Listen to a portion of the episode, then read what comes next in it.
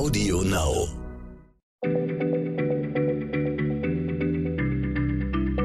Schneller Schlau, der kurze Wissenspodcast von PM.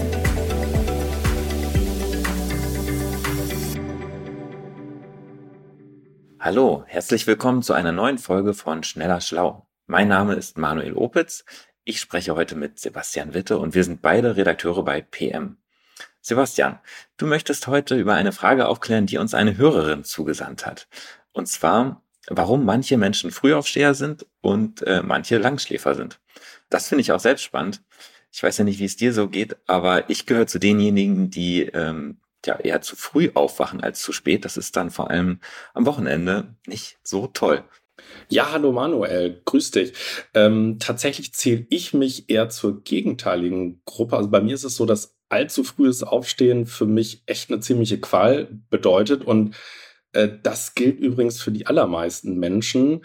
Kann man sich ganz einfach dadurch vergegenwärtigen, dass ja fast alle einen Wecker benutzen, also 87 Prozent der Deutschen. Und das ist ja schon ein Anzeichen dafür, dass dann diese Menschen letztendlich zu einer Zeit aufstehen sollen, zu der sie ja natürlicherweise nicht wach werden würden.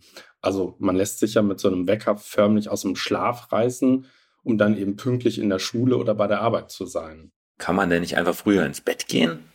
Ja, das, das sagen äh, so Frühtypen wie du äh, immer gerne, aber das ist äh, tatsächlich, funktioniert das nicht. Und niemand kann sich zwingen, zu einer vorgegebenen Zeit zu schlafen. Äh, Im Gegenteil.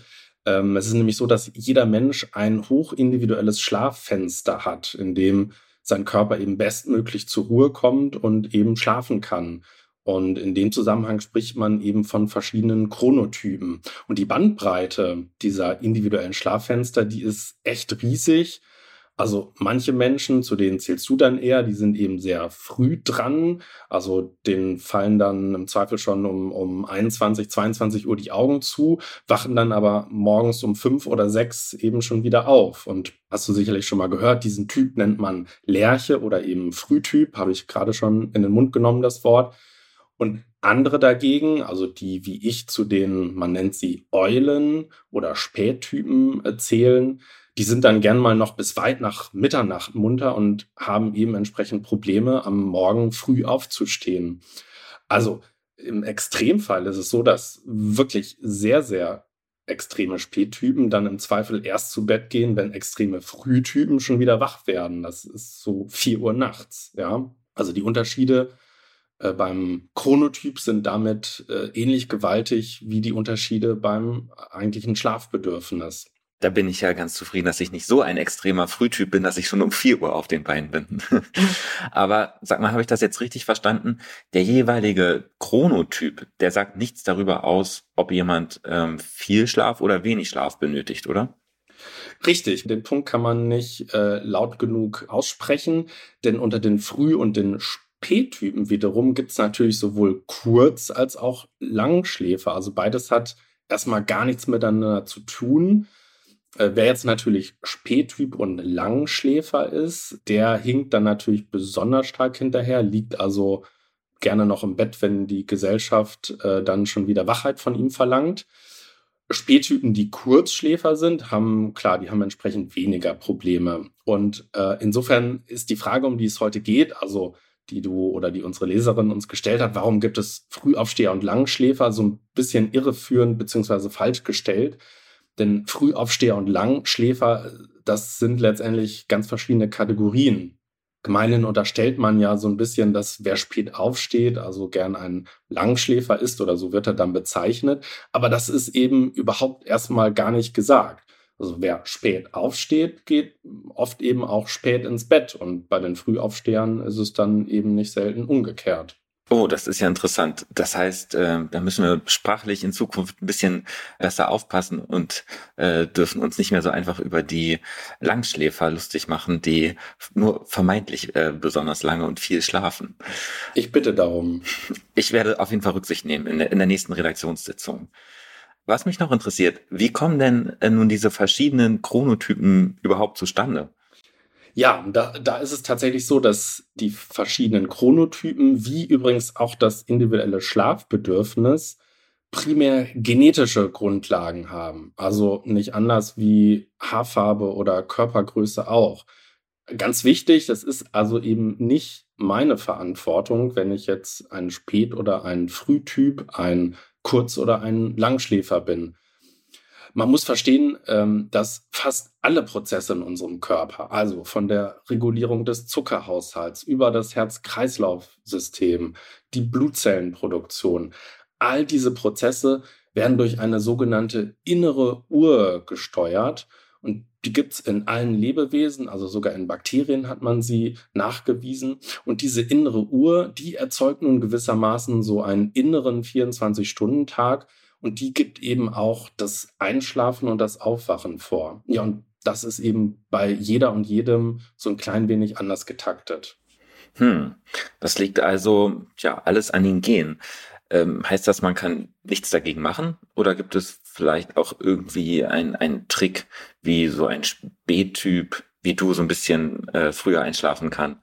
Ja, ich habe mich da natürlich ausführlich mit beschäftigt und äh, tatsächlich diesen Trick gibt es. Und zwar ist es so, dass die innere Uhr, von der ich gesprochen hat, die muss sich quasi beständig justieren und damit sie im Takt bleibt, benötigt sie Informationen von außen. Und der wichtigste Zeitgeber für den biologischen Rhythmus, das ist das Tageslicht.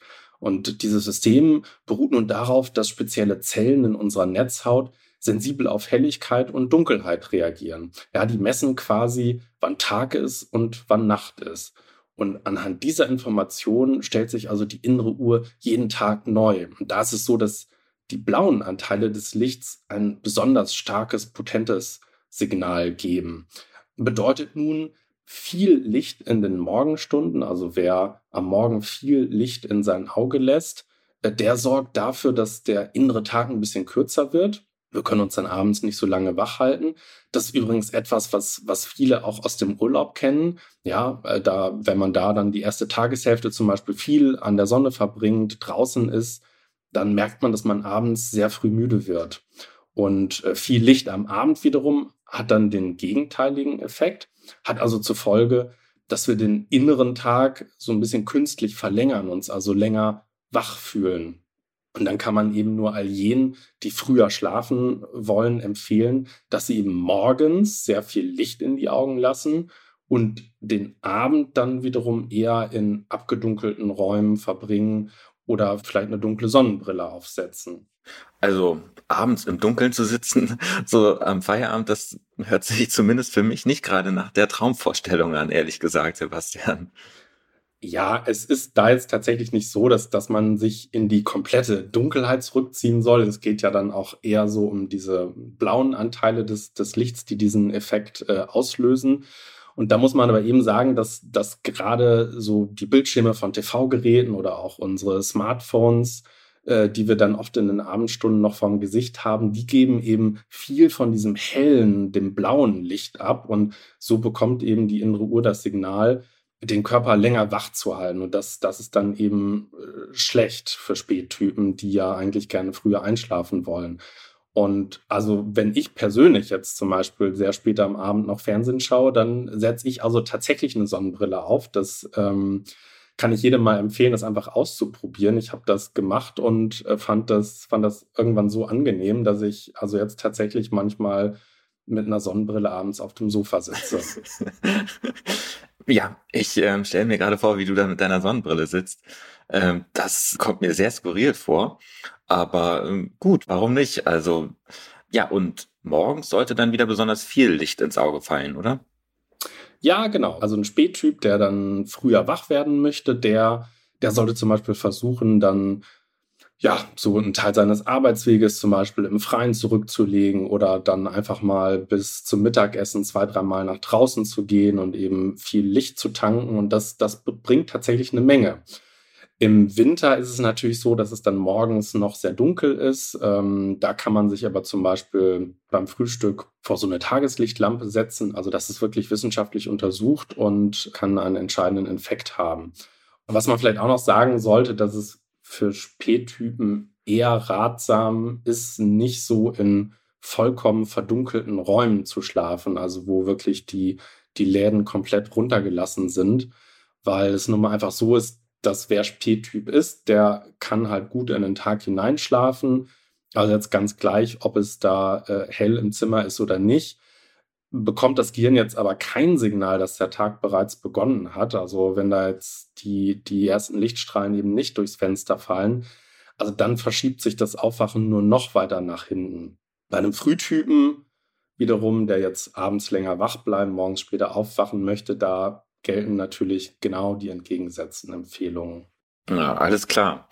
Ähm, wie stark lässt sich denn der eigene Biorhythmus überhaupt auf diese tja, Weise beeinflussen oder austricksen? Ja, also wer sich tatsächlich konsequent so einem Hell-Dunkel-Zyklus unterzieht, der kann seine innere Uhr durchaus so um ein, zwei, im Extremfall vielleicht sogar drei Stunden vor- oder zurückstellen. Das ist untersucht.